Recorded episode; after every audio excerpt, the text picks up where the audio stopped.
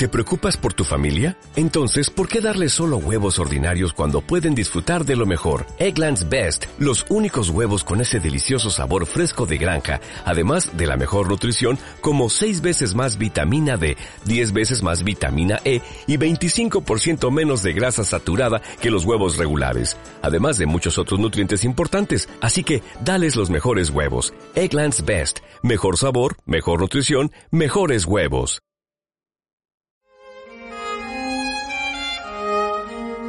Muy estimados amigos, salve María. Les saluda el Padre Mauricio Galarza de los Heraldos del Evangelio, Caballeros de la Virgen. Vamos a continuar con la vida de la Santísima Virgen. Habíamos quedado en la última meditación de que ya vivían juntos San José con Nuestra Señora en la casa de Nazaret. Nuestra Señora tenía mucha, mucha inclinación hacia la meditación y la lectura de los textos sagrados. Ustedes saben que en la época de Nuestra Señora no existía la facilidad de lectura que tenemos hoy en día, libros, ahora pues en las computadoras tenemos muchas, muchos textos para leer, estudiar, investigar, etc. En aquel entonces no era así. Eh, tenían los de aquel entonces hacer todo a manuscrito y como la tinta y la pluma, digámosle así, que usaban para escribir no eran así muy fáciles de conseguir, resultaba muy difícil a veces escribir ciertas frases largas. Entonces, los textos sagrados tenían un carácter así de exclusivo. Eran pocos los que tenían enrollos en las lecturas que son del Antiguo Testamento. Sin embargo, ella misma copiaba en donde podía, en un pergamino, alguna frase, algún pensamiento que le gustaba. Y eso era lo que hacía la Santísima Virgen ella escribía ciertas frases del Antiguo Testamento y los meditaba. Entonces de vez en cuando ella tomaba ese pequeño pergamino y había uno que le encantaba muy especialmente. Es el de el profeta Isaías. Es famoso ese trecho y que habla de ella y que dice, y la Virgen concebirá y dará a luz un hijo y le pondrá el nombre de Emanuel, que quiere decir Dios con nosotros. Esto está en el libro de Isaías. Y la Santísima Virgen, un día, meditando este trecho del Antiguo Testamento, se puso a pensar cómo sería el Mesías. Y aquí viene un detalle que es importante recordar. Si bien es cierto, la Santísima Virgen veía que de alguna manera ella participaría en el nacimiento del Mesías, pero siendo virgen no se explicaba cómo. Era como un saber y no saber de este misterio.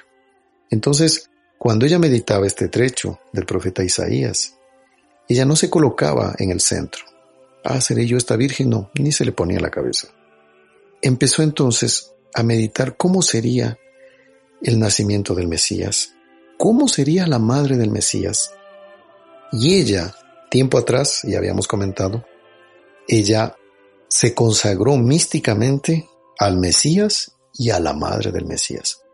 Una vez más repito, sin ella saber que tenía esta altísima vocación. Ella pensaba que era otra persona y que iba a aparecer de una manera milagrosa, pero que ella de alguna forma participaría de ese misterio, no sabía cómo. Era algo, ya les digo, entre el claro y el oscuro.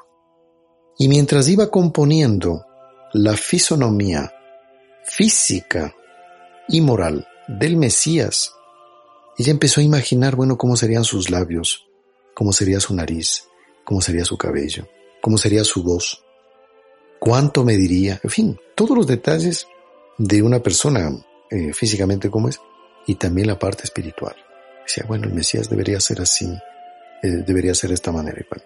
Y es así que cuando ella está en la plenitud de esta meditación, ahí ella percibe algo extraordinario.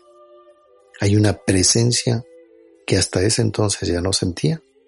Como ustedes recuerdan, convivía ella con los ángeles, llegó a tener un coloquio místico con la Santísima Trinidad.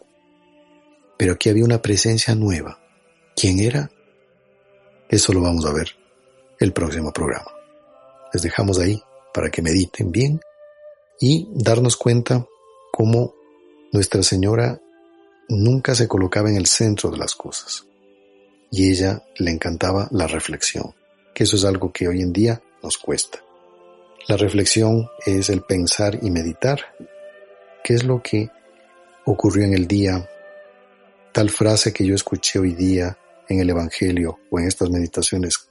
¿Qué pasó? A ver, ¿por qué me llegó tanto esto? Y pensar y desmenuzar eso. Y pedirle a Dios que habiendo miserias, manchas, nos sean extirpadas. Y que hagan nuestra alma brillar lo contrario. Que eso es muy, muy importante. Con estas palabras pues terminamos y apenas un, un comentario final que mm, hemos recibido ahí de, de algunas personas, pues las bendiciones, oraciones, nos mandan en fin muchas palabras de aliento, les agradecemos a todos y cada uno. Todos los días leemos sus comentarios, no crean que pasan desapercibidos y pedimos por todos ustedes, por cada uno. Así es, eh, yo celebro la Santa Misa, rezamos el Santo Rosario aquí todos los días, aquí en nuestra congregación. Como ustedes saben, vivimos en comunidad. Es difícil tal vez explicarles aquí el lugar donde vivimos. Algún momento tal vez les podamos enviar unas fotos, ¿no? Para que vean dónde estamos. Si ustedes recuerdan tiempos atrás, a veces el sonido no, no era muy bueno, la calidad de la voz tampoco, ciertas fallas técnicas, es porque nosotros no, no tenemos el material que querríamos para que este programa sea de calidad en cuanto a la parte técnica. Pero bueno, a medida que vamos pasando el tiempo, tratamos de conseguir algún medio para poder mejorar de, de esta manera y para ayudarles a ustedes también espiritualmente. Nuestra parte material también, bueno, es importante. Si bien es cierto, no es la más importante, pero bueno, ayuda para este apostolado. Así que les pedimos oraciones en este sentido para que inclusive esta parte logística se pueda mejorar con la bendición de la Santísima Virgen. Vamos a darles la bendición final. El Señor esté con ustedes y con tu espíritu. Y la bendición de Dios Todopoderoso, el Padre y el Hijo y el Espíritu Santo, descienda sobre ustedes y permanezca siempre. Amén. Dios te salve, Reina y Madre, Madre de Misericordia, vida, dulzura y esperanza nuestra, Dios te salve, a ti clamamos los desterrados hijos de Eva. A ti suspiramos, gimiendo y llorando en este valle de lágrimas.